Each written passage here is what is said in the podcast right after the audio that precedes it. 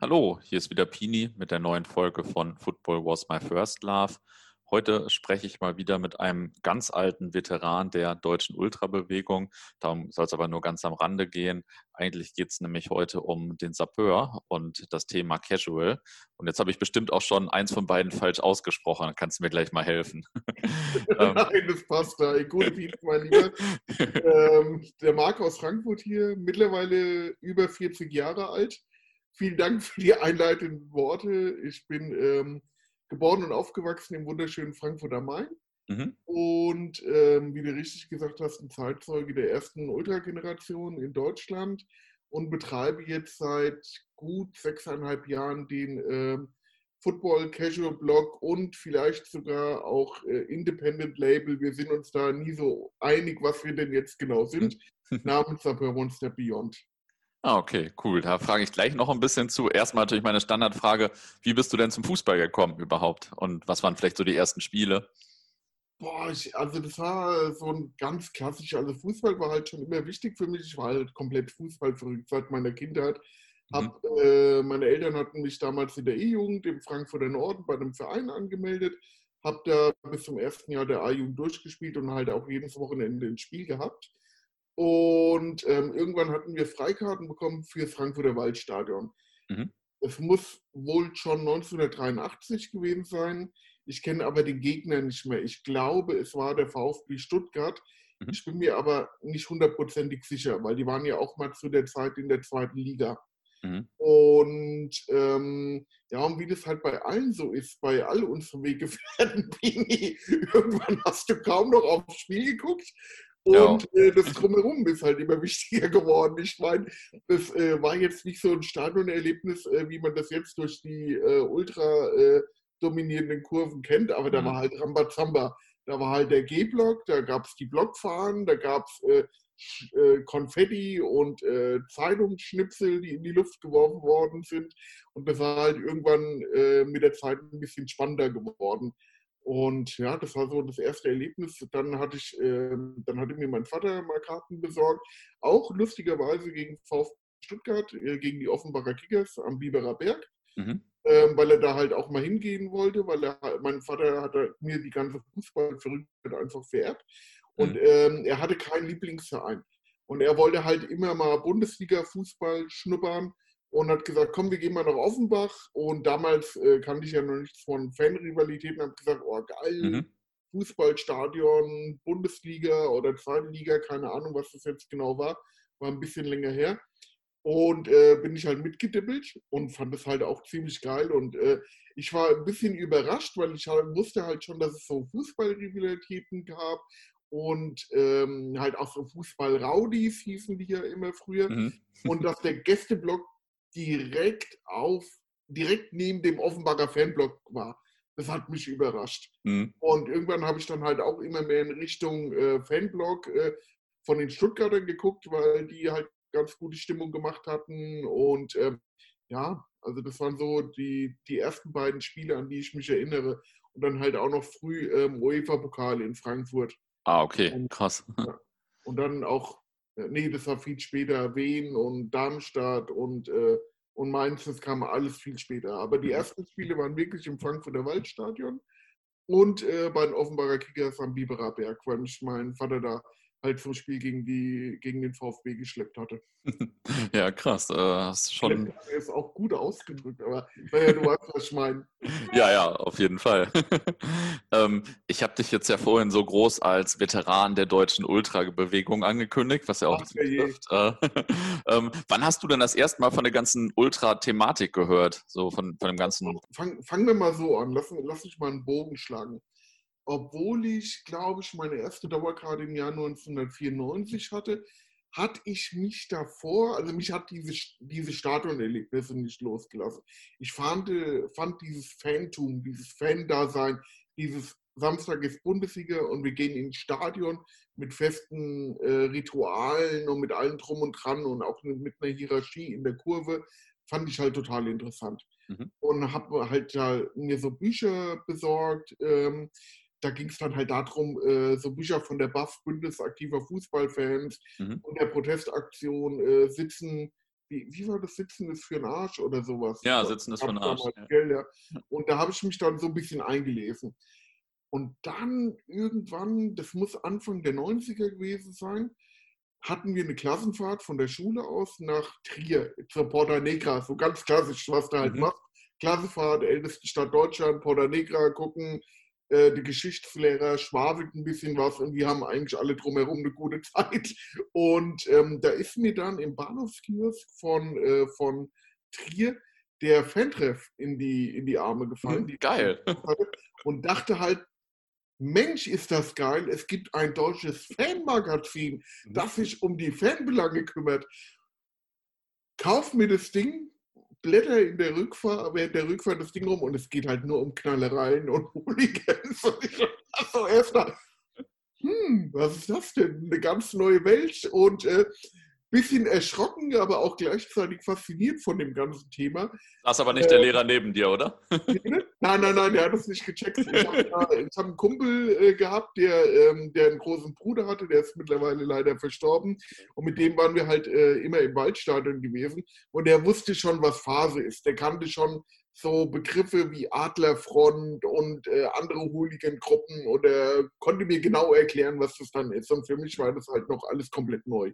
Mhm. Und ähm, ja, wie ging es denn, denn dann weiter? Ach genau, und zu der Zeit war halt auch äh, Frankfurt, war, war das Thema Jugendbanden in Frankfurt ganz groß. Mhm. Du musst dir vorstellen, jeder Stadtteil hatte, hatte seine eigene Gang da wurden Jacken abgezogen etc. pp. Und eine Größe in Frankfurt war damals schon die Adlerfront. Und wie das halt wahrscheinlich immer bei so heranwachsenden Schülern ist, gab es halt immer diesen Mythos um diese Gruppe, mhm. äh, der wahrscheinlich bis heute stattfindet. Und das waren so die ersten Berührungspunkte ähm, bei mir, so bei dem ganzen organisierte Fans oder aktive Fans oder dem Drumherum am Spieltag.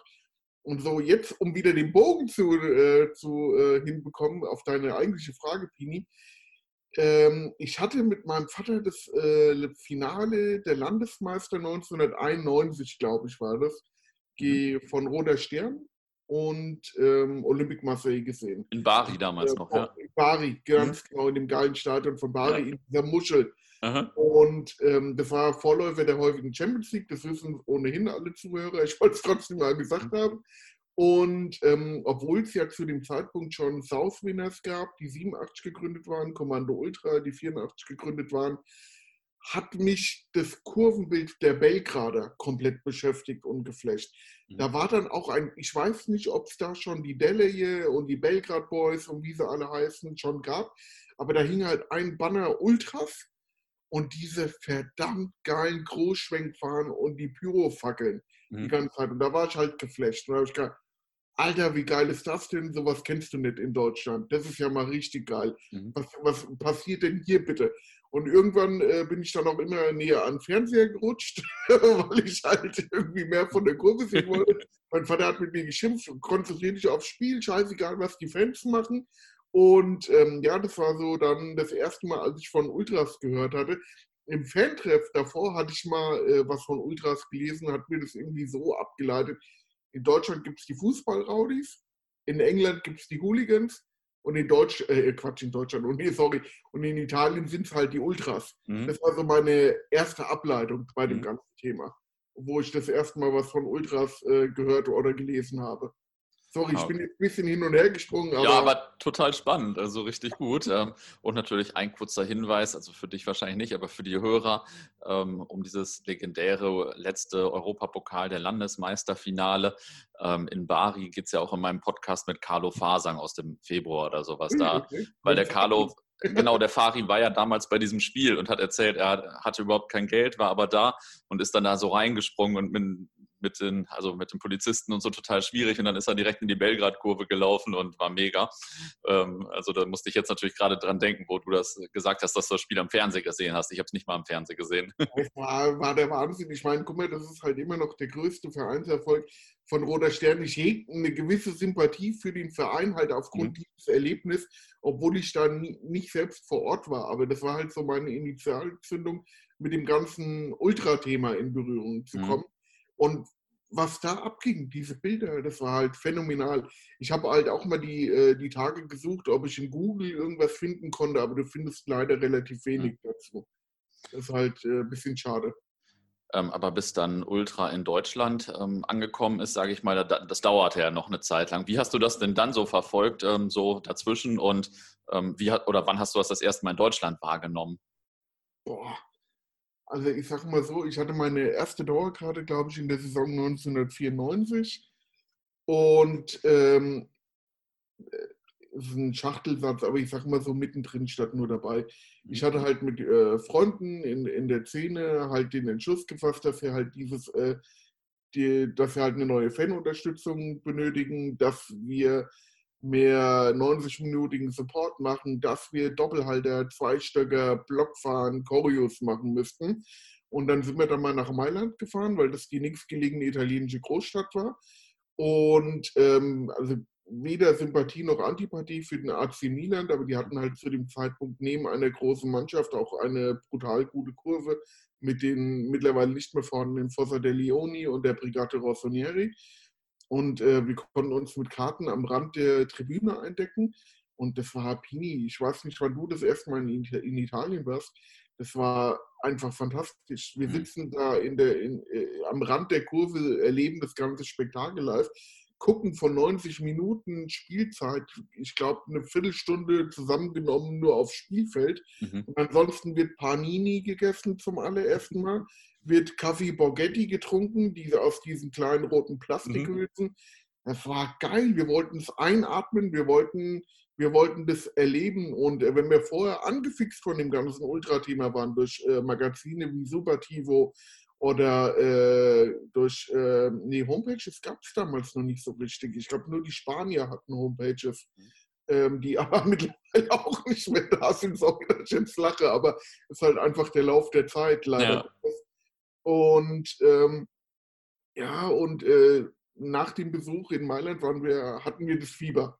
Also wir wollten das wirklich nach Deutschland bringen. Und äh, es hat dann halt auch ähm, ganz gut geklappt. Du musst dir vorstellen, bei jedem, äh, bei jedem deutschen Club gab es halt äh, eine kleine Gruppe. Ich weiß nicht, wie das jetzt bei dir, bei dir war, aber immer so zehn bis maximal 30 Leute, das waren relativ wenige. Das waren so die jungen Wilden, auch ein bisschen so mit dem Groundhopper-Einfluss, die gesagt haben, ey, wir müssen uns zu was Neuem zusammenschließen. Wir müssen äh, weg von den Trikots, weg von den Kutten, wir müssen unseren eigenen Stil entwickeln. Und ähm, lustigerweise haben sich so die Länderspiele oder die U21-Länderspiele in Deutschland so als Netzwerk ergeben, weil halt immer mhm. irgendwelche Leute von den, von den unterschiedlichen Gruppen da waren. Ich habe die Stuttgarter, die Nürnberger äh, kennengelernt und viele andere mehr und da hat man sich untereinander ausgetauscht. Hier, wie sieht es bei euch aus? Wie stellt, wie stellt ihr das an? Werdet ihr vom Verein eher bekämpft oder werdet ihr beflügelt? Wie läuft das äh, mit, äh, mit dem Fanprojekt? Viele Fanprojekte haben sich halt auch richtig schwer getan mit dieser neuen Art der Fanunterstützung Ultras es gibt einige Szenen, äh, wo die Fanprojekte alles dafür getan haben, dass die Ultras äh, nicht größer werden. Also das darf man auch nicht vergessen. Und ja, und man war halt da auch in der, in der Anfangszeit, also sprich äh, 95, 96, 97, auch 98, noch weit davon entfernt von eigenen Gruppenklamotten. Mhm. Und so, auch wenn die Art der Fanunterstützung ganz hart am äh, italienischen oder auch am französischen Vorbild sich orientierte, war der Look von den äh, britisch oder von den Krauthoppern geprägt. Du wirst wahrscheinlich auch ein Umbro-Sweatshirt gehabt haben. In den ja, klar. Ein Balkenschal in den Vereinsfarben ja. und Novellen 574er. Das war die Uniform einer Subkultur. Mhm. Und das Wort Uniform ist vielleicht ein bisschen negativ behaftet, aber jede Subkultur will sich auch optisch abgrenzen. Und das war unsere optische Abgrenzung. Mhm. Bevor es dann Seidenschals gab, etc. pp., die am Anfang so weit entfernt schienen, weil bei Tifo in Turin war die Mindestbestellmenge 300 Schals. konnte, wer konnte denn 300 Schals in Auftrag geben und verkaufen? Niemand. Es hat ein paar Jahre gedauert, bis die Gruppen ja. gewachsen sind und äh, bis immer mehr Mitglieder da waren. Da wurden auch die, äh, das Material frei verkauft in der Kurve. Also zu 90 Prozent in Deutschland war das wirklich frei verfügbar. Man hat auch untereinander ein bisschen getauscht. Ich meine, und ähm, dann gab es halt auch, ja, dann gab es halt dann auch so, wie waren das? Ich weiß nicht mehr, wann das war. Und von euch, glaube ich, waren auch welche dabei. Äh, das erste Ultratreffen in Frankfurt, in den Räumlichkeiten der Frankfurter Eintracht am Riederwald. Da war ich sogar selbst dabei. Ja. Da warst du dabei, gell? Ja. ja. Da, wo von jeder Gruppe in Deutschland, äh, die sich Ultra schimpfte oder halt den ultraorientierten Weg einschlagen wollte, äh, eine Abordnung da, immer so drei, vier, fünf Leute und dann hat man sich untereinander unterhalten, erstmal eine Vorstellung, dann hat man Erfahrungen ausgetauscht. Und da saßen halt auch wirklich Rivalen nebeneinander am Tisch, ja. weil man sich der Sache bewusst sein, das hier ist wichtig, der Erfahrungsaustausch ist wichtig und die Rivalität kann damals noch am Spieltag, mittlerweile ist er von Montag bis Freitag alles möglich, mhm. ähm, kann dann halt ausgelebt werden, mhm. sag ich mal. Ja, das war auf jeden Fall alles äh, noch ein bisschen anders damals. Ja, das stimmt, das stimmt. ja, krass. Was hast du denn so, ähm, oder, oder, was waren denn so die erste Szene, die du in Deutschland so als Ultras wahrgenommen hast? Oder was waren so die ersten führenden Szenen, vielleicht, dass du so mehrere wahrgenommen hast? Auch immer sehr subjektiv. Mhm. Aber wenn du dir äh, die Match live und so anschaust, da waren die beiden Münchner Vereine schon recht weit vorne. Mhm. Und ähm, wenn du überlegst, was ähm, Sturm, Munich Maniacs oder wie sie damals alle hießen, sorry an, an alle, ich, das ist jetzt einfach so salopp gesprochen, ich weiß, und die Chaoten 1860, mhm. es waren halt so die Kurven mit den ersten Doppelhaltern, mit den ersten Zweitstöckern und mit großen Choreos, die sich halt auch da während den Derbys da schön äh, gebettelt haben mit Aktion. Ja. Ansonsten halt äh, wirklich äh, Stuttgart war recht früh dabei, äh, Frankfurt, Köln, wer, wer, noch Pini? Ich weiß es nicht. Waren, so, so lange her schon. Ja, würde ich auch sagen. Ich nenne natürlich immer noch Bremen, weil die in der Match Live so prominent Ach, vertreten waren. Mike ähm, Eppmann und die Isa. ja, ja, genau. Das ist, äh, das ist, auch, so ein, ist auch so ein kleiner Running-Gag äh, bei ja. den Bremern und mir, wenn wir darüber sprechen. ähm, inwieweit verfolgst du denn das Ultra-Geschehen heute noch so? Also ich sage mal so, es, ich komme nicht davon los. Es ist mhm. auch, auch wenn es mittlerweile manchmal der, der Fußball im Allgemeinen zur Hassliebe verkommt, wie halt ja. jetzt auch äh, durch, äh, durch den Lockdown und dass die halt den äh, Spielbetrieb trotzdem aufrechterhalten haben wegen Fernsehgeldern und etc. pp. Ist das natürlich schon eine andere, eine harte Nummer, aber das steht auf einem anderen Blatt Papier. Ansonsten finde ich es halt immer toll, ins Stadion zu gehen, alte Freunde und Bekannte zu treffen. Mhm. Und ich habe halt auch einen ganz guten Freundeskreis, der sich halt komplett durch die ganze Kurve zieht. Und es ist halt immer toll, da, da ähm, ja, am Spieltag äh, mit dabei zu sein, auswärts zu fahren. International war halt jetzt großartig, äh, was wir da erlebt haben. Pokalfinale, erst gegen Dortmund, dann äh, gegen die Bayern und dann gegen die Bayern zu gewinnen. Ich meine, ja. das was im Innenraum los war, das gab es auch noch nie. Und das hat der, der Kurve, der Szene, der Fangemeinde und der Stadt Frankfurt unheimlich viel gegeben. Also es war, war krass. Und ja, ich meine, guck mal, wie, wie ich in der Vorstellung schon gesagt habe, ich bin mittlerweile schon über 40 Jahre alt und ich kann nicht mehr weitere 20 Jahre immer über die gleichen Themen sprechen mhm. und äh, die, die gleichen Themen betreuen oder, oder machen. Und mittlerweile kann ich auch nicht mehr so aktiv sein, wie ich es anderen früher immer vorgeworfen habe. Und man muss sich selbst realistisch das Ganze eingestehen und einfach mal ein oder zwei Schritte zurückgehen. Mhm. Also bis vor ein paar Jahren hätte ich mich doch aktiv, dem aktiven Kern zugeordnet, aber mittlerweile bin ich ein paar Schritte zurückgegangen, mhm. weil das geht einfach nicht mehr. Du kannst nicht mehr wie ein äh, 20-Jähriger oder wie ein 25-Jähriger Gas geben und ähm, diese, du hast ja noch die Flamme in dir, noch das, äh, noch das ganze Thema, du, du kommst davon nicht los. Und ähm, ich gucke auch immer schön über den Tellerrand, äh, lese das Erlebnis Fußball, äh, tausche mich mit alten Weggefährten in, in, in Deutschland aus, auch in Italien oder in Frankreich. Und ähm, ja, Das ist so im, im Grunde, wie es jetzt um mich steht, sage ich mhm. jetzt. Weil ich weiß nicht, wann, wie, ob du noch dabei bist, ob du oder ob du jetzt auch ein, zwei Schritte zurückgetreten bist. Ja, ja, klar. Bei mir ist das äh, eigentlich ziemlich ähnlich, so wie du das geschildert hast. Das äh, ist bei mir auch so. Ähm, ist auch alles okay, aber natürlich denkt man relativ häufig nochmal, Mann, ich wäre gern nochmal 17 und am Anfang von Desperados, ne? Ja, Weil das, das war die beste Zeit einfach. Gewesen, ja? Guck mal, was war, das war eine, so dumm wie es klingt, das war eine Pionierzeit. Das war ja. auch nicht alles Zuckerschlecken. Heute kommen die Leute an in den Fancontainer oder an den Fanstand, melden sich an, ähm, nutzen die ganzen Privilegien, die man über Jahrzehnte mühsam aufgebaut hat am Anfang, ey, die Hools und, und die alten organisierten Fanclubs, wie auch die äh, Fanprojekte, die waren alle nicht begeistert von uns. Hm, naja. Da, da gab es halt auch mal Respektschellen und äh, das war ein harter, unmühsamer Weg, sich da, äh, ja. sich da äh, ja nicht zu verschaffen, aber Respekt einzuholen, sage ich ja. mal. Ja, ja. Also und irgendwie erinnere ich mich daran, dass du früher auch schon gut angezogen warst. also den Eindruck hast du irgendwie, äh, hat sich bei mir so verfestigt, dass ich ihn 20 Jahre später auch noch habe.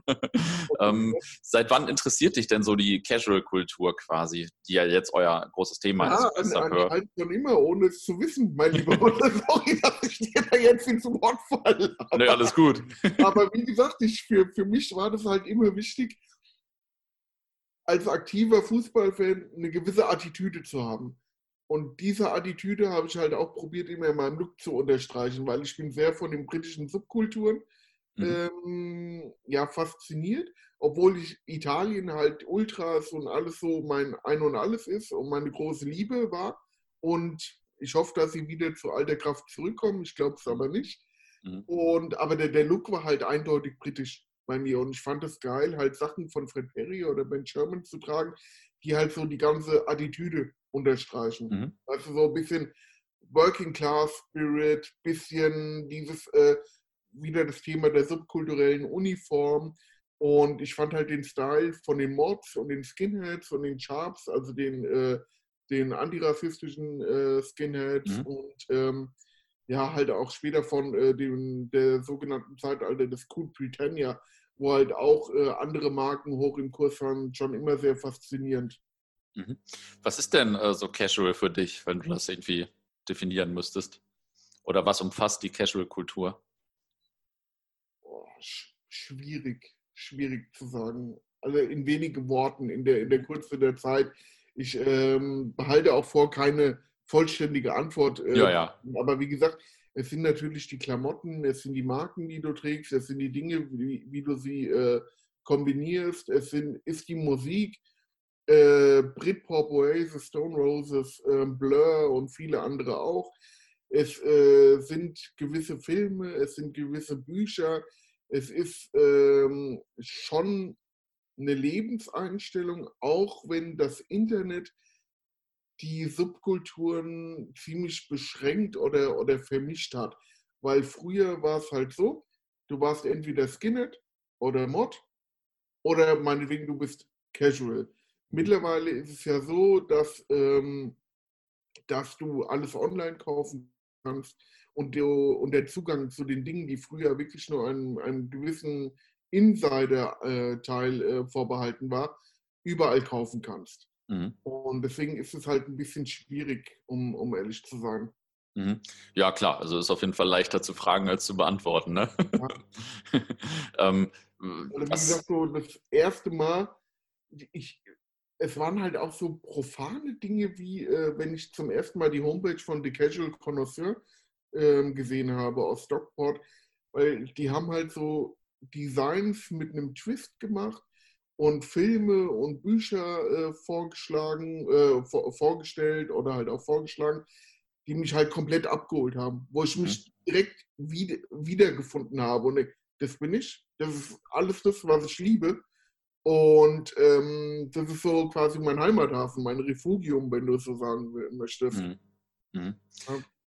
Gibt es äh, irgendwie bestimmte Marken, äh, die aus deiner Sicht so für die Casual-Kultur stehen? Da gibt es einige. Die, die, Liste, die Liste ist äh, ganz schön lang, aber so die Klassiker sind halt Aqua Studum, CB Company, Stone Island, mhm. Barber, Mastrum, Schuhe von Diadora, Adidas. Mhm. So, das sind so ziemlich die Klassiker, denke mhm. ich. Sergio Tacchini, vieler LS am Anfang, wobei die mittlerweile auch ein bisschen viel seltsame Sachen ausbringen, die mhm. einem nicht mehr so gefallen. Und äh, früher waren die halt immer so, ähm, waren die halt immer äh, schon sehr wichtig gewesen. Mhm. Ähm, und was fasziniert dich äh, genauso an der Casual-Kultur? Ist das äh, dieser, dieser Style quasi oder das Ganze drumherum oder was ist es, was dich da so fasziniert, dass du, weil du dich beschäftigst dich ja täglich damit quasi, ja, wenn ich so euren Blog, äh, wir kommen da gleich ja noch zu, wenn ich so euren Blog und eure Seiten verfolge. Also ich, ich fange mal, fang mal an, um die äh, Zuhörer ein bisschen abzuholen, was äh, mit Football Casuals eigentlich gemeint ist. Mhm. Also Ende der 70er, Anfang der 80er Jahre haben die englischen Fußball-Rowdies, Hooligans, äh, however, äh, damit angefangen, ihre Trikots und Schals abzulegen und sich mehr neutral anzuziehen und äh, immer mehr auf Designermarken zurückzugreifen. Und ähm, dies hatte halt den einfachen Vorteil gehabt, dass sie halt unentdeckt von der Polizei durch die Linien schlüpfen konnten und die Heimblöcke oder die Auswärtsblöcke oder die Gästefans angreifen konnten. Mhm. Und ähm, der Sage nach äh, waren es die Fans vom FC Liverpool. Da streiten sich die Leute aus Manchester und Liverpool. Das ist so eine, ich glaube, die Rivalität zieht sich durch alle Gesellschaftsschichten und äh, historischen Ereignissen und so auch bei den Casuals, wer jetzt da zuerst angefangen hat. Aber ich sage jetzt mal so, wie man es allgemein sagt. Äh, der FC Liverpool hatte mehrere europäische Auswärtsspiele auf dem Kontinent gehabt und die Let's haben, sagen wir mal, sehr kostenneutral eingekauft und neue Marken mitgebracht auf ihren Europapokaltouren. Das war italienische, französische und deutsche Designermarken, beziehungsweise deutsche ähm, Schuhe von Adidas. Und du musst dir halt vorstellen, wie das halt auch ähnlich hier in Deutschland war, als äh, die deutschen Fußballraulis damit anfingen, die Kutten und Trikots und Schals abzulegen, um mehr in Richtung Best Company und äh, Chevignon zu gehen und anderen Marken natürlich auch, dass das halt schon ein Interesse ähm, gebildet hatte bei allen anderen, weil die coolen Jungs die Marken getragen haben. Mhm. Und in England war es halt so, du hattest halt kein Rankommen an diese Marken. Äh, die, aber die Nachfrage wurde immer größer. Die Geschäftsinhaber sind gefragt worden, hier, holt doch mal mehr LS, Sergio Tacchini, viele Adidas-Schuhe oder Diadora Borg Elite-Schuhe, weil das ist das, was wir wollen. Und äh, da muss wohl der Inhaber von Wade Smith in Liverpool gesagt haben, okay, das ist ein neues Geschäft, das will ich mir äh, nicht entgehen lassen, die Nachfrage ist da. Also er ist nach Frankreich, Italien, Deutschland gefahren, immer in gewissen Abständen, hat groß eingekauft. Der Sage nach hat er mal in Deutschland alle Adidas-Schuhe von einem bestimmten Modell gekauft, nämlich dem Adidas Forest Hill. Dies hat zur Folge gehabt, dass der Shop in Liverpool alle Jugendliche an der kompletten Merseyside mit dem gleichen Bar ausgestattet hat Krass. und man wochenlang beim FC Liverpool, bei Tranmere Rovers und bei anderen Vereinen in der Merseyside nur den Adidas Forest Hill gesehen hat. Es war halt äh, ein phänomenales Ding, was man halt vielleicht in Deutschland äh, vergleichen kann mit dem Adidas ZX 8000 Aqua, mhm. der ja Anfang, äh, Ende letzten Jahres, Anfang äh, diesen Jahres äh, zweimal rauskam und wahrscheinlich, wenn jetzt nicht Corona gewesen wäre, im Sommer omnipräsent im Stadionbild mhm. wäre. Und das, so, so ungefähr. Das war halt so die, so die äh, Faszination des Ganzen. Und ansonsten bin ich halt äh, durch, äh, durch die Touren ähm, in Stockholm, Italien und auch natürlich England dann später. Äh, ich war relativ spät in England, obwohl ich den Look schon immer geil fand, weil mich hat halt mehr dieses Stadion-Ding in Italien abgeholt. Oder ja. halt so die, die Derbys oder die großen Hassspiele in äh, Frankreich, Balkan, äh, Schweden, was weiß ich wo. Aber in England war ich relativ spät erst. Mhm. Und was ich halt in Stockholm erlebt habe beim, äh, beim Derby Hammerby gegen, ach Quatsch, Hammerby, sorry, ähm, Aika gegen Dior Gardens, mhm. du hast halt diesen gut aussehenden Mob gehabt, mit teuren Outfits, die sich wie die letzten Assis geprügelt haben. Nach dem Spiel sind wir in einen sogenannten Babymob geraten. Die Jungs, das waren 50 Jungs, da war keiner älter als 18, alle hatten so weiße Adidas Stan Smith an, Henry Lloyd, Stone Island und CB Company äh, Sweatshirts und haben halt die Jagd gemacht nach, äh, nach Gästefans. Mhm. Und du stehst so da und denkst, okay, schon krass, äh, was passiert hier eigentlich? Mhm. Und das hat mich halt schon fasziniert an dem ganzen Thema. Auf der einen Seite halt dieses, dieses gute Aussehen, die, dieser Look, aber dann halt auch das Drumherum, äh, am Spieltag in der, im Pub zu stehen, zu trinken, äh, äh, dieses, äh, diese Fußballkultur einzuatmen. Mhm. Der Gewaltfaktor gar nicht so groß. Der spielt natürlich bei den Casuals oder spielte bei den Casuals natürlich auch eine ex extrem große Rolle. Schließlich war das das Mittel der Wahl, dass es mehr am Spieltag scheppert, weil mhm. vorher sind sie immer direkt gekesselt oder äh, weggeschickt worden, weil sie halt leicht zu erkennen waren. Aber als sie dann die äh, britischen und europäischen Designermarken getragen haben, waren sie nicht mehr eindeutig zu erkennen. Weil wenn du 500 Leute hast, die alle das gleiche tragen, und da ist dann ein Kern von 200 Krawalltätern, die schick angezogen sind, ja. wie willst du die halt auch aussondern oder äh, ja. aussortieren oder, oder trennen von dem ganzen Haufen? Das war halt so ein spannendes Ding, fand mhm. ich für mich. Und halt dann auch, als ich in Italien war, beim, äh, in Rom, in, äh, in Verona und in Bologna und dann habe ich halt gesehen, oh, auch dieser Stil, auch wieder diese weißen Turnschuhe, diese Adidas Stan Smith, die damals in Deutschland kaum einer getragen hatte, weil die halt brutal hässlich waren. Später ist es ja dann der Hipster-Schuh geworden und ich finde den Schuh aber immer noch geil, ich trage ihn immer noch sehr gerne im Sommer und, äh, und dann halt auch Stone Island und dann die, du kennst es ja selbst, die die Italiener rumliefen, Pini. Ja. Der Style war doch verrückt. Diese, diese geilen N3P Fellparkers mit den großen Flieger-Sonnenbrillen bei Abendspielen, ja. davor ein Schal und, und Truff.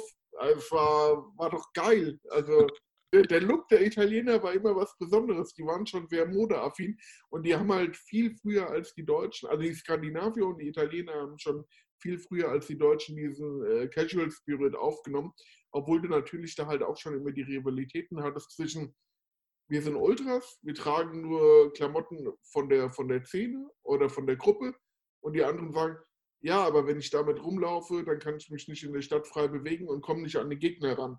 Mhm. Weißt du, so Kani Sciolti, streunende Köter mäßig. Mhm. Weißt du? Und das fand ich halt faszinierend. Gibt es denn jetzt eigentlich noch so Casual-Hochburgen, sag ich mal, in Deutschland oder in Europa allgemein vielleicht? Oder ist das alles mittlerweile ein bisschen ähnlich? Also die Hochburg ist natürlich England. Mhm. Und äh, viele, viele sagen auch, äh, man ist quasi nur eine Kopie. Das mhm. hat man aber auch über die Ultras anfangs gesagt. Und ich finde, der, der deutsche Weg hat ja an, äh, anfangs, ich nenne es jetzt mal deutscher Weg, das hat mhm. jetzt nicht mit äh, äh, mit Politik oder so zu tun, sondern ähm, war ja auch ganz eigen, wie wir, wie wir äh, die Ultrakultur, die Ultramanie adaptiert haben. Mhm. Und ich sag mal so, ähm, England ist natürlich das Original, Schottland, äh, Wales, Irland ähm, ist natürlich, und Nordirland ist auch die ganze Geschichte groß vertreten, weil es ist Mainstream. Du musst dir mhm. vorstellen, du kriegst die Marken überall und es herrscht ein unheimlicher Bedarf nach diesen Marken. Es gibt immer mehr Stores. Es gibt auch ähm, eine, eine, immer größer werdende Nachfrage danach. Mhm. Mittlerweile kriegst du auch die ganzen äh, Klamotten, die früher halt wirklich nur für Insider waren, beim großen Z, also bei Zalando. Du mhm. kriegst die bei verschiedenen deutschen Sneaker-Stores, aber du kriegst die auch in deutschen äh, Geschäften, die sich mittlerweile nur mit, dem, äh, mit der Casual Couture äh, beschäftigen oder mit der Casual Culture wie das Smartdresser in Berlin, Casual Couture in Hamburg. Ich mhm. glaube, der äh, Mirko war auch mein Gesprächspartner von dir. Mhm. Ähm, den gibt es noch, Casual Company in Rostock. Und dann gibt es dann noch äh, andere kleinere Läden. Ähm, aber überall sprießen so langsam die Geschäfte hoch. Und ich will mir kein äh, Urteil bilden über, über eine Szene, wie ich mir auch gar nicht so ein Urteil über die Ultras in Deutschland jetzt äh, bilden möchte. Weil du weißt ja, es sind so Insider-Geschichten und man spricht nicht drüber. Aber mhm. als Hochburg gilt Hannover und Hamburg. Mhm. Und aber es gibt halt überall natürlich ähm, mhm. Ja, Gruppen, Gruppen möchte ich jetzt nicht sagen, weil die gehören alle irgendwie der Kurve oder der Szene an. Ja. Also es gibt jetzt äh, nicht groß ein, ein Casual-Haufen, der sich in eine Casual-Fahne äh, ja, ja. oder, oder versammelt. Mhm. Ähm, du bist ja jetzt aber nicht nur Fan äh, der Casual-Kultur, sondern du mischst ja auch selbst äh, kräftig mit. Und ähm, also da, ich spiele natürlich auf den Sapeur an. Ähm, erstmal, also äh, was macht ihr eigentlich genau? Seid ihr mehr ein Medium oder seid ihr auch so ein, so ein Label, was selbst Klamotten herstellt? Ähm, was, was seid ihr eigentlich? Kennst du den Filmtitel von James Dean, denn sie wissen nicht, was sie tun? ja. Das ist Beyond. Sie wissen nicht, was sie tun. Aber mir fällt gerade ein, ähm, Hochburgen in Europa. Ich habe mhm. ja jetzt nur von England gesprochen. Mhm. Also Skandinavien und Rom und Verona mhm. und Amsterdam. Hast du ah, okay. mal Ajax Away gesehen? Leck mich am Arsch. Das ja, ja, ich, äh, ich, stand einmal neben dem Gästeblock, als die bei uns gespielt haben und ich hatte oh. eine Karte für die Nordtribüne stand daneben und das war schon sehr beeindruckend, muss ich sagen. Ja, ja, das ist halt, ähm, also wie gesagt, das, äh, sorry, dass ich da jetzt nochmal einen Sprung gemacht habe. Alles gut. Ja, aber wie gesagt, das ist eine sehr gute, sehr gute Frage. Sind wir mehr Medium oder Label? Dafür sind wir halt auch nicht so genau. Und ähm, wir, das sind äh, mein Kompagnon Basti und äh, Freunde und äh, wir haben uns anfangs nur als Blog verstanden, die mhm. halt ab und zu mal ein textiles Erzeugnis herausgeben wollten.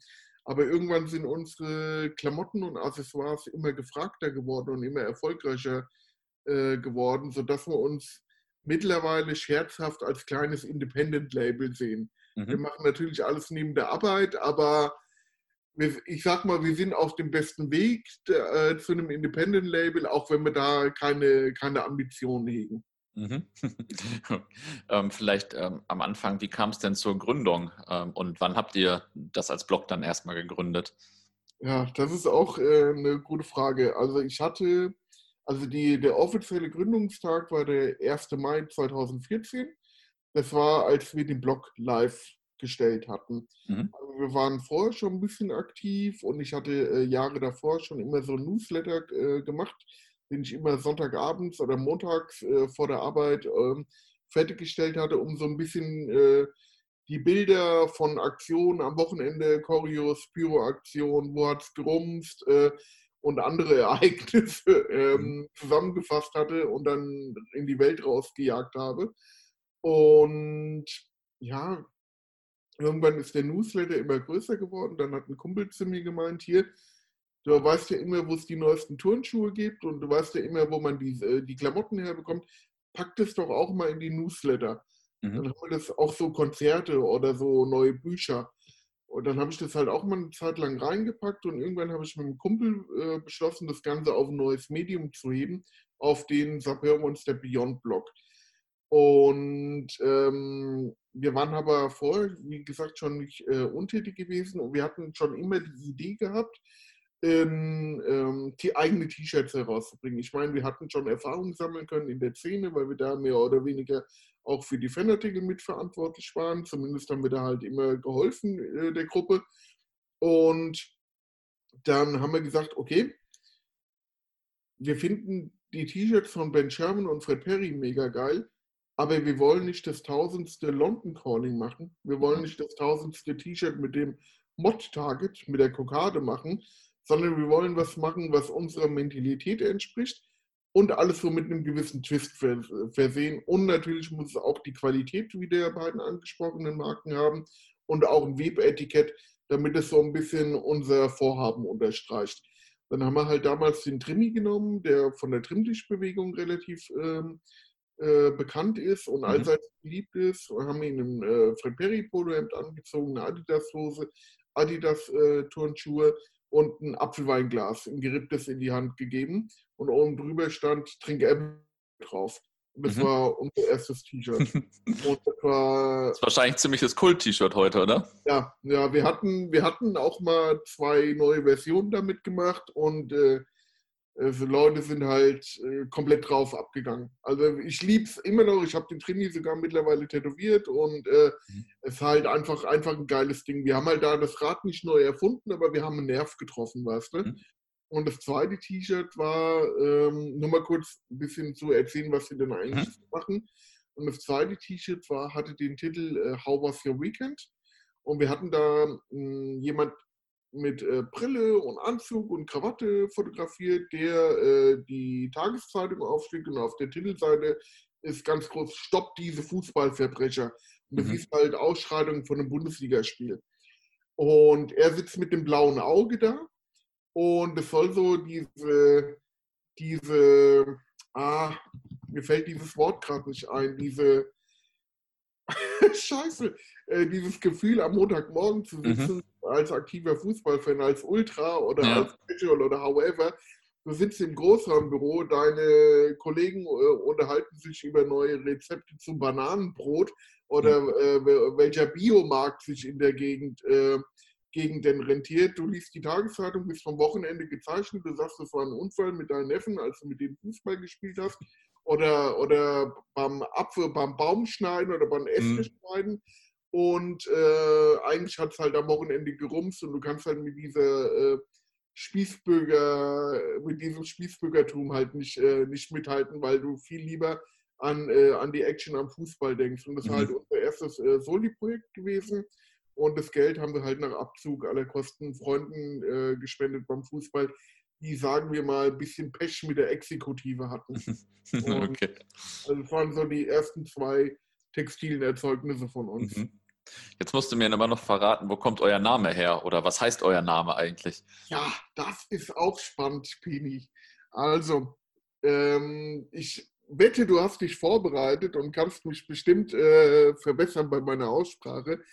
Ähm, Sapeur stammen aus, oder das Wort Sapeur stammt aus ähm, dem Kongo, aus äh, der Stadt Brazzaville. Mhm. Ist von dem französischen Begriff Sape für Kleidung oder Klamotten abgeleitet. Mhm. Sapeurs sind ähm, Leute, meist, also fast ausschließlich Leute der Arbeiterklasse, die unter ganz äh, widrigen Umständen in Brazzaville leben, aber ähm, Dandys sind. Dandys sind Leute, die einen gewissen gepflegten Stil an den Tag legen und die Leute ziehen sich dann übertrieben schick an, wie ein bunter V mit Melone und Gehstock und Monokel und Weste und was weiß ich und, die, und duellieren sich friedlich äh, gegenseitig, wer den besseren Look hat. Mhm. Und äh, das Thema ist auch schon von diversen äh, Werbekampagnen aufgenommen worden. Ich glaube, zuletzt war es Guinness. Und äh, da sieht man ganz gut, äh, ähm, wie, die, wie die Leute gekleidet sind und ähm, wie, äh, welche Klamotten, ja, welche Klamotten sie tragen, wie sie gekleidet sind und unter welchen Umständen sie halt im Kongo leben. Und wir haben gesagt, komm in einer Zeit, also wir sind ja vor sechseinhalb Jahren gegründet worden, oder wir haben uns vor sechseinhalb Jahren gegründet, wir sind nicht gegründet worden. Mhm. Ähm, und, und ja, und haben halt gesagt, oh, Jogginghose ist gerade in. Am besten noch mit einem fetten Druck, das Mhm. ganze Bein runter, Bauchtasche und wir sind die Sapeur vom Fußball. Wir sind die, wir sind die Leute, die sich schick anziehen, um zum Fußball zu gehen, um eine gute Zeit zu haben. Und wir sind halt auch anfangs wirklich belächelt worden von, von Freunden und von Kumpels, weil wir halt dann wirklich, ich meine, wie du gesagt hast, ich habe ja schon immer die Marken getragen, aber dann ist es den Leuten erst so richtig aufgefallen, weißt du, dass wir halt mit Stone Island Jacken rumlaufen, dass wir mit Lion Scott, ach, Lion Scott und Fred Perry hatte ich vorher erwähnt, das sind auch ganz äh, vergessen zu erwähnen, das sind auch zwei wichtige Marken. Ähm, äh, V-Strick und äh, mit einem Gingham äh, Hemd drunter zu, zu den Spielen gehen und allein wenn du damals mit einem Hemd zum Spiel, mit dem Hemd zu einem Bundesligaspiel gegangen bist, bist du echt komisch Ja. angeguckt worden. Ja. Also das war schon immer, immer lustig. Ich meine, mittlerweile hat sich der Stil ja komplett gewandelt und äh, dieser Ultra-Casual-Einfluss ist ja in, in der Kurve deutlich zu vernehmen, weil halt diese Marken halt auch, meine Nase läuft gerade, ähm, weil auch diese Marken halt äh, wirklich jetzt omnipräsent geworden sind bei den, bei den Jungs in der Kurve, bei den Jungs und den Mädels in der Kurve. Ja, krass. Äh, Und wie das so ist mit diesen Projekten, kosten sie wahrscheinlich, oder was heißt kosten ihr, steckt da wahrscheinlich eure ganze Freizeit rein, oder? Ja, das ist halt äh, wirklich so, und ich glaube, das vergessen die Leute auch manchmal, dass wir es halt wirklich als, dass wir Sapeur One Step Beyond als Hobby betreiben, neben dem Job. Und ähm, du musst dir halt vorstellen, das ist halt schon eine krasse Nummer. Das ist halt quasi wie ein Job neben dem Job, für den du nicht bezahlt wirst, weil alles, was wir Mhm. erwirtschaften, wird zum Reinvest genommen. Wir müssen Steuerberater, Finanzamt, alles bezahlen, alles, alles ordnungsgemäß. Und ähm, Basti und ich sind auch schon so manches Mal äh, an unsere Grenzen gestoßen, wo mhm. wir dann wirklich äh, uns neu strukturieren mussten, uns einen neuen Weg äh, über, überlegen mussten. Und aber ich denke mal, der Großteil unserer Leser, Follower und Supporter weiß das, dass wir das halt wirklich äh, neben dem Job machen. wenn man eine Bestellung länger dauert als äh, drei, vier Tage, dann, dann wird er oft mit Verständnis reagiert. Und das ist mhm. halt ganz toll. Und in den letzten Jahren sind auch unsere Auflagen immer ein bisschen ähm, größer, größer geworden. Und das hat dann halt auch dann immer dazu geführt, dass du halt immer noch mehr Aufwand nach der Arbeit hast, weil du machst ja Research für den Blog, du schreibst Artikel, du ähm, schaust dich nach interessanten Themen um und äh, wenn das äh, nicht äh, gerade ansteht, musst du halt dich um den Versand kümmern. Mhm. Das ist halt schon, schon schwierig. Ja, also das kommt natürlich auch echt immer krass rüber auf eurer Seite oder auf euren in den, den Social-Kanälen, wenn man das verfolgt, was da alles an Zeit und Liebe und Wissen drin steckt. Äh, also Daumen hoch. Und äh, außerdem kommt es auch so rüber, als hättet ihr extrem gute Kontakte zu verschiedenen Markten, oder? Weil ihr habt da immer gute Interviews oder macht irgendwas zusammen oder so. Also das äh, kommt schon richtig stark rüber, finde ich. Ja, also danke dir für, die, für, für das Lob. Also wir, wir lieben die Sache auf alle Fälle und wir haben da halt auch richtig Bock drauf, da, da weiterzumachen. Und ähm, Basti und ich hassen diese Instagram-Anonymität, weil vieles passiert halt in äh, Social Media oder im Internet oder wird von Freunden gesprochen und die Leute sind sich noch nie begegnet oder es werden Kollabos gemacht mhm. und die Leute sind sich noch nie begegnet und das ist halt nicht unser, nicht unser Thema, weil wir wollen halt äh, nach Möglichkeit immer die Leute persönlich kennenlernen.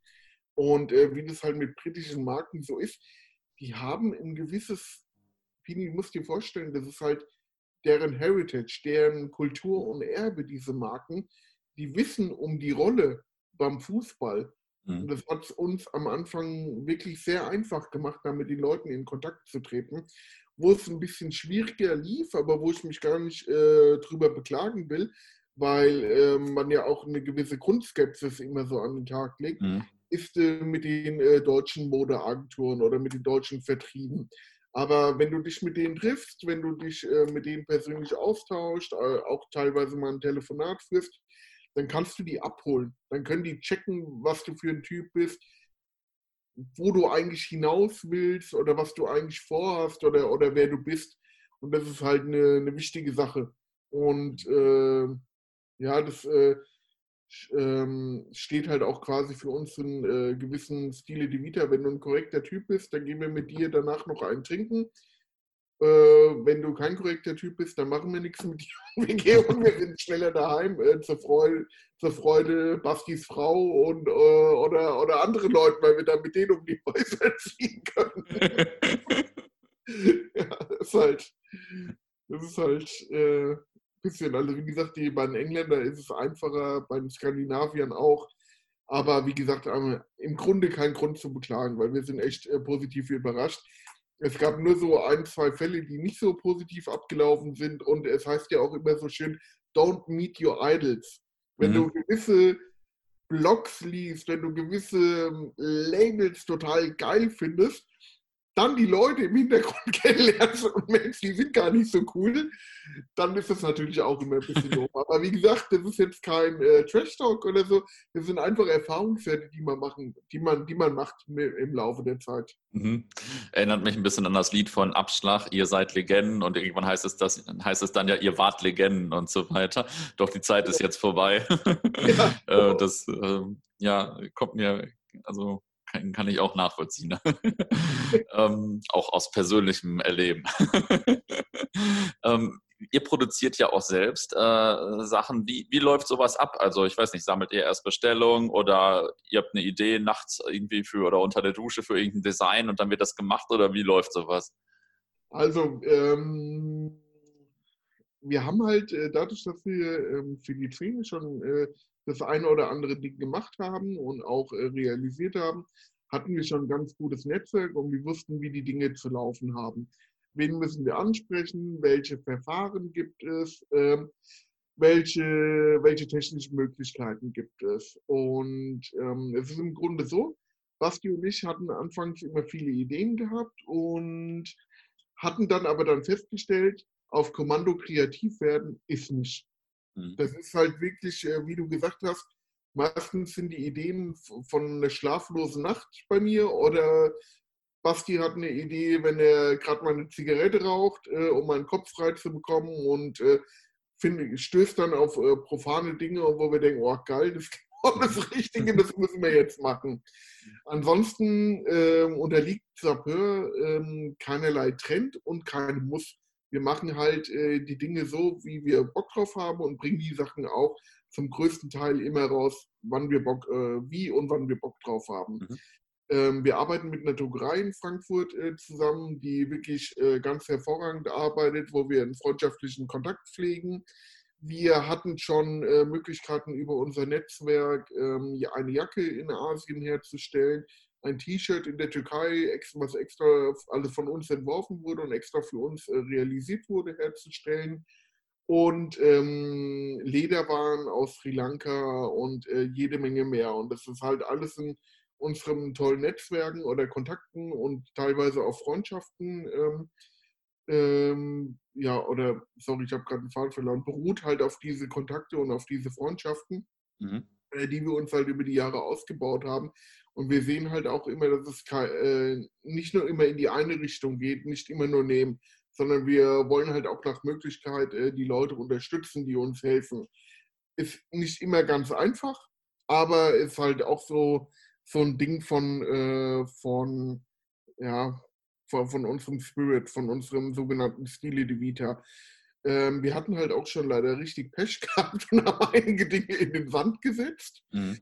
Ähm, so zum Beispiel hatten wir letztes Jahr in Portugal was hergestellt, ein ganz profan 0815 Artikel, weil wir hatten mal Lust auf ein Essential T-Shirt und wir wollten keine Rohware nehmen und die einfach nur veredeln, wie es mittlerweile sogar 99 Prozent aller Labels, also die kleinen und die großen, machen. Es ist komplett verrückt. Immer weniger äh, Labels produzieren selbst. Und ja, und ist halt komplett in den Sand ge gesetzt worden. Wir haben äh, Schlichtungen angestrebt, die Schlichtungen haben wir verloren. Der Richter aus dem gleichen Ort kam wie die kleine portugiesische oh Firma. Und äh, ja, war, war teuer, war sehr teuer. Und äh, mittlerweile haben wir da auch ähm, haben wir wieder die Nullbarriere erreicht. Also wir sind im Plus, aber für, für andere spannende Projekte und äh, lassen jetzt aktuell eine Winterjacke produzieren in Indonesien, was wieder auf einem Kontakt beruht aus äh, Spanien, mit dem wir schon mal eine Kollabo gemacht hatten und ihn auch in La Coruña besucht hatten, weil wir wollen halt, wie gesagt, die Leute persönlich kennenlernen. Dann sind wir gerade an der äh, Winterbüchse bei dir in Hamburg dran. Mhm. Da haben wir jemanden gefunden, der Made in Germany äh, Wollmützen realisiert und ähm, das klingt eigentlich ganz gut. Da sind wir gerade dabei. Also die Muster sind da und da gucken wir nur gerade, ob unsere Idee vom Branding funktioniert, also vom, vom, vom Logo auf, äh, auf der Wollmütze.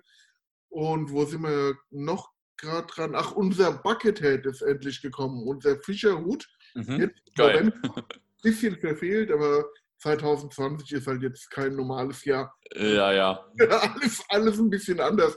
Also es ist halt spannend. Es läuft also nochmal, um auf deine Frage zurückzukommen, wie läuft sowas ab? Es kann smooth laufen oder richtig beschissen. Das ist, dass du Geld verbrennst. Also es ist halt alles möglich.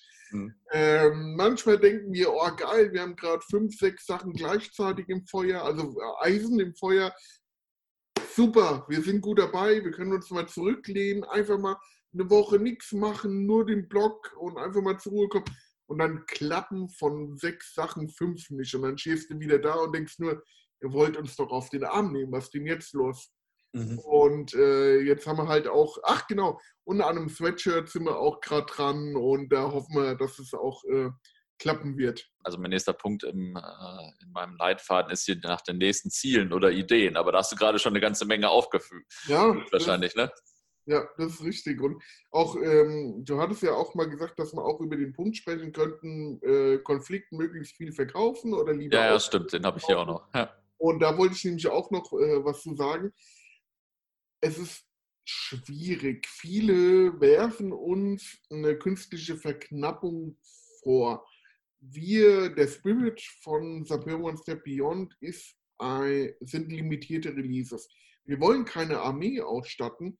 Wir wollen, dass jeder Käufer von einem Sapeur-Artikel den Artikel als etwas Besonderes sieht. Und wenn du halt die Dinge nur so rausschwemmst und am Spieltag 200 Leute das Gleiche tragen, mhm. dann sind wir bei einem Motto-Shirt angekommen. Und das, und das wollen wir nicht. Weißt du, weil da ist dann auch so ein bisschen Abnutzeffekt.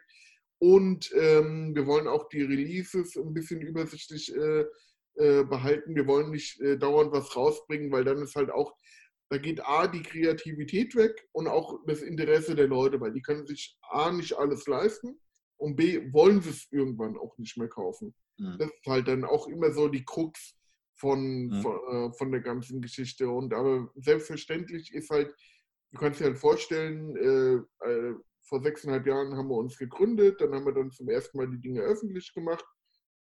Und ähm, ja, unsere Auflagen sind halt stetig gestiegen. Die sind halt immer noch limitiert, aber schon so, dass eigentlich jeder, der ein, äh, einen Artikel von uns haben möchte, auch die Chance, die äh, reelle Chance hat, einen zu bekommen.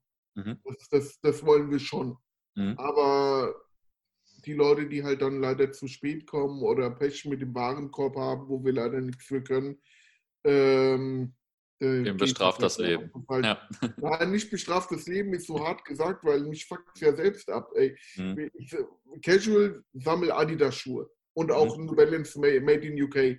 Mhm. Und äh, wenn halt ein geiler Adidas-Schuh rauskommt und ich habe äh, 10, 15 Seiten offen in Google mhm. oder in, in Safari und äh, habe alle Shops aufgerufen und gehe überall leer raus, habe ich einen Hals.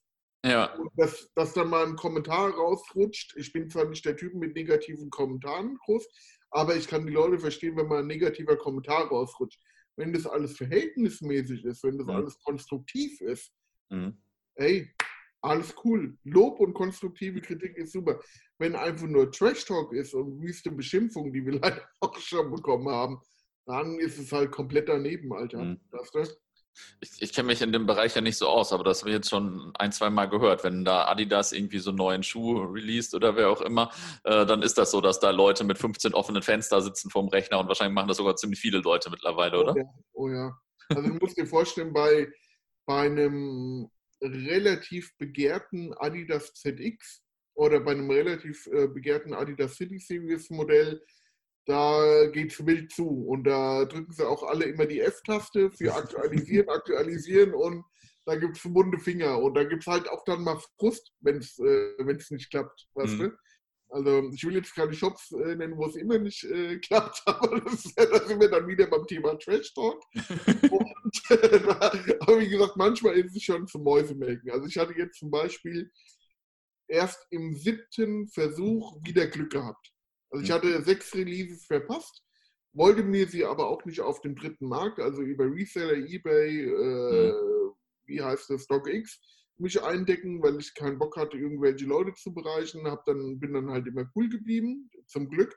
Und habe dann jetzt äh, vor kurzem Glück gehabt mit dem äh, ZX 10.000, den ich unbedingt mhm. haben wollte und der dann auch geklappt hatte. Mhm. Okay, ja, krass. Ja, herzlichen Glückwunsch. ja, danke. Ja, danke dir. Um Gottes Willen. Jetzt Aber jetzt ich... kommen wir zu deiner Frage, nächste Ziele und Ideen, gell? Aha, ja. Okay, scheiße. Ich hoffe, ich krieg den. Krieg den krieg es sei denn, du hast sie vorhin alle schon genannt, dann habe ich aber noch ein paar andere gute Fragen. ja, ich glaube, ich, ich, glaub, ich habe alles genannt. Also wir haben, dieses Jahr hatten wir halt schon ganz geile, ganz, äh, ganz geile Sachen gewuppt. Ende des Jahres, äh, Ende letzten Jahres hatten wir eine Kollabo mit Umpro sogar. Mhm. Jetzt hatten wir vor kurzem den zweiten Teil einer Kollabo mit unseren Freunden von Unfair Athletics, mhm. die ziemlich viel Spaß gemacht hat. Und für nächstes Jahr haben wir auch schon eine Kollabo auf dem Zettel, die, äh, die wir noch nicht angegangen sind, was wir langsam mal machen müssten von denen wir uns äh, auch recht viel äh, versprechen und nicht äh, im Sinne von Auflage und Verkauf, sondern von geilen Designs, von mhm. geilen Ideen mhm. und die wir in dieser Art wahrscheinlich noch nie gemacht haben. Mhm. Okay. Und also ist noch nicht spruchreif. ich habe vorhin ein paar Projekte genannt, wenn die auch nicht klappen, haben wir dann wieder den Fall, dass äh, von äh, sechs Eisen im Feuer fünf kalt oder alle kalt geworden sind, was halt leider auch immer mal passieren kann, weißt du? Das will ich jetzt gar nicht so weiter ins Detail gehen, aber ähm, jetzt die Tage ist noch ein, äh, letzte Woche ist noch ein Design fertig geworden, da haben wir mit Peter O'Toole, einem bekannten Illustrator aus England, zusammengearbeitet, der auch schon einen eigenen Adidas-Schuh gemacht hatte, mit äh, einem alten Weggefährten, mit Quote aus äh, Berlin. Kennst du mhm. Quote noch? Ja, ja. Ja, äh, also ich kenne ihn nicht persönlich, aber es war natürlich ein bekannter Name, ne? Ja. Ganz genau, ja. Und er und äh, Pete haben äh, ein ZX420 damals rausgebracht. Mhm. Und äh, mit Pete haben wir jetzt zusammen ein Motiv gebracht, äh, ein Motiv, das auf ein altes Design von uns einzahlt, nämlich Le Beaujeu. Und diesmal nennen wir es The Beautiful Game. Mhm. Und das werden wir wahrscheinlich im Dezember oder im Januar rausbringen, keine mhm. Ahnung. Ah, okay. Das ist auch so eins der fertigen Sachen in unserer Schublade, die wir einfach nur rausholen müssten. Und wir vergessen es meistens. Da, da, sind wir nämlich auch richtig groß drin. wir hatten jetzt zum Beispiel, habe ich den Pulli an? Nee, habe ich nicht. Wir hatten zum Beispiel mal ein Monogramm gemacht, ein Sapeur-Monogramm mit Casual und Pub Culture. Mhm. Ich fand ziemlich geil.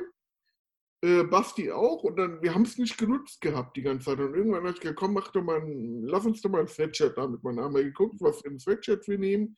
Äh, weil äh, im, äh, wir hatten ein bisschen schlechte Erfahrungen gemacht mit Samples bei Sweatshirts. Mhm. Und äh, da sind wir dann halt auch auf eine Rohware zurückgegriffen.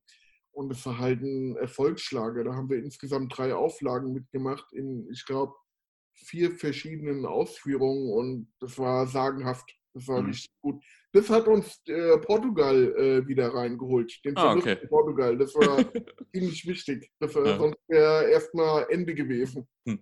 Ja, aber was natürlich auf jeden Fall ein Traum ist, dass ihr was mit Umbro gemacht habt dann. Ne? Das ist ja, also hm. für das Ultrakind aus dem Jahr 2000 wie mich oder 99, da ist das natürlich äh, mega.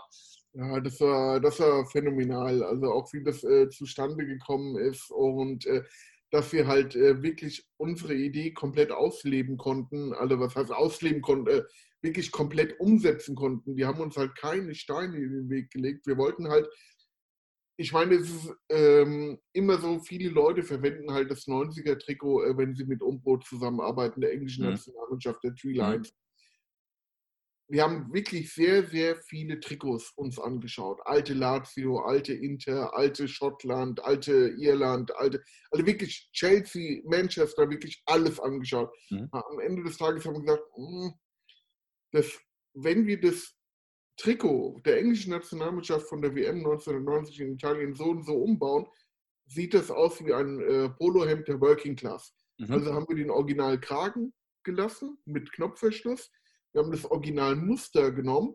In dem Muster ist äh, immer unser abwechselnd unser Regenschirm drin.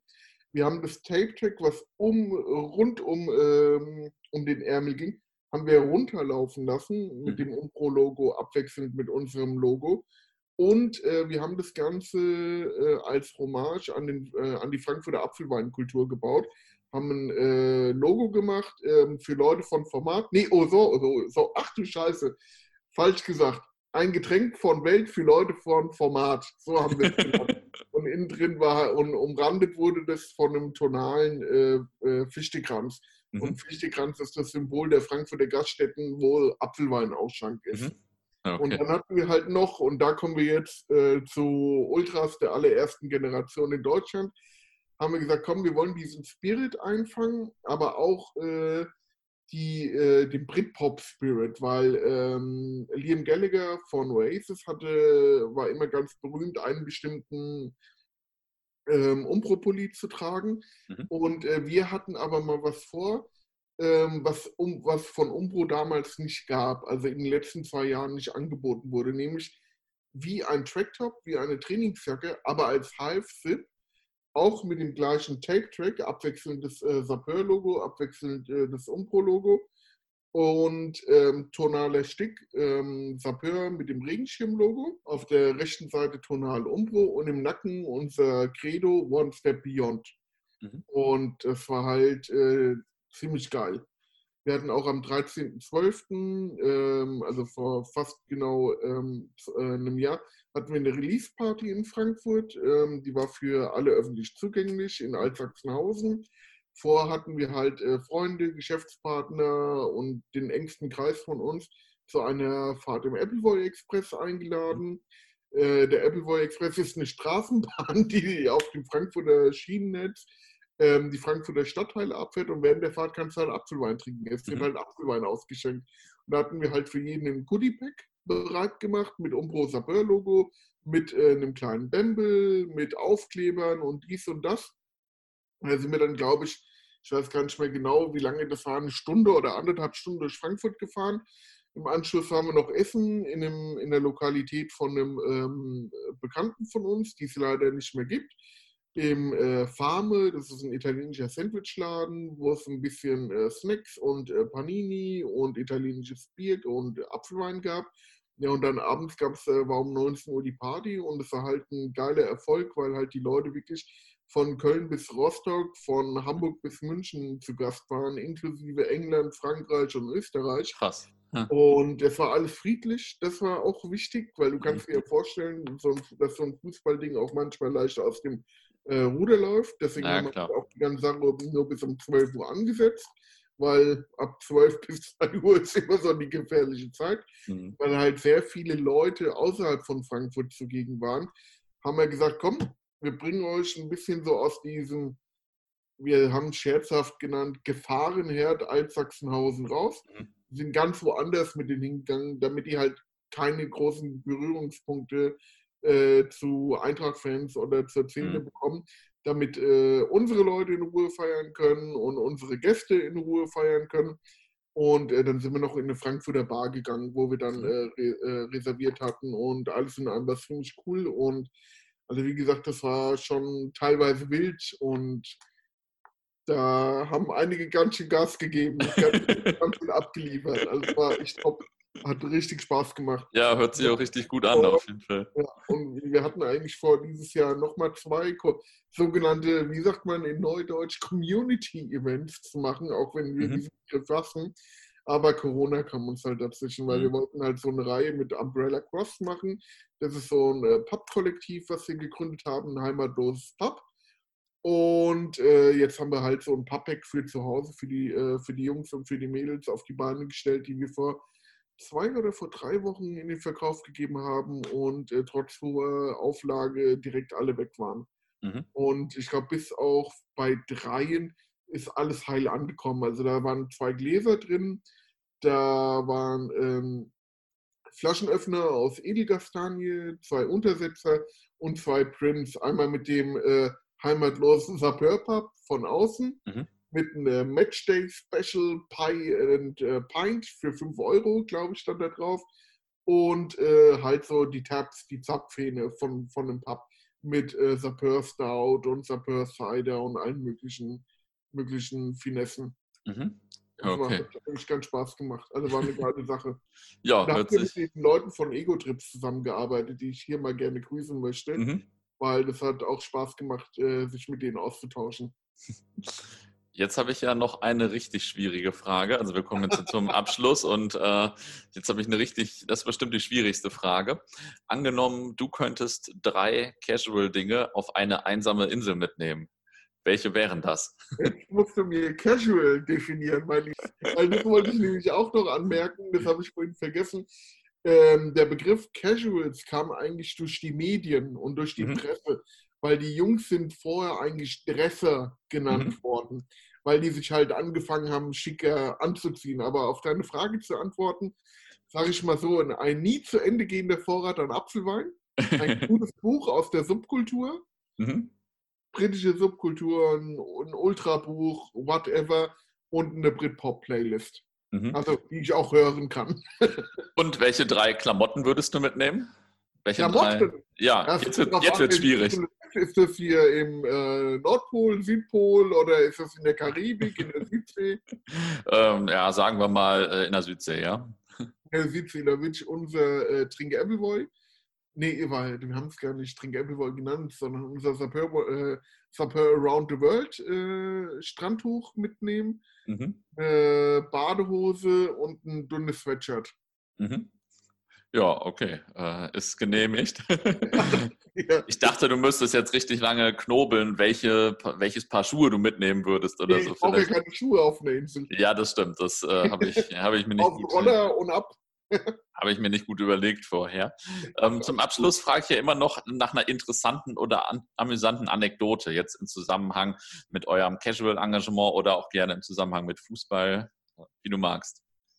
Ja, also es ist halt, also was uns ziemlich geflecht hat, Basti und mich, das war, wenn du halt in große deutsche äh, Sneaker-Stores gehst und dort angesprochen wirst, ob man Sapeur kennen würde oder ob man selbst Sapeur ist, mhm. noch vor dem Hallo.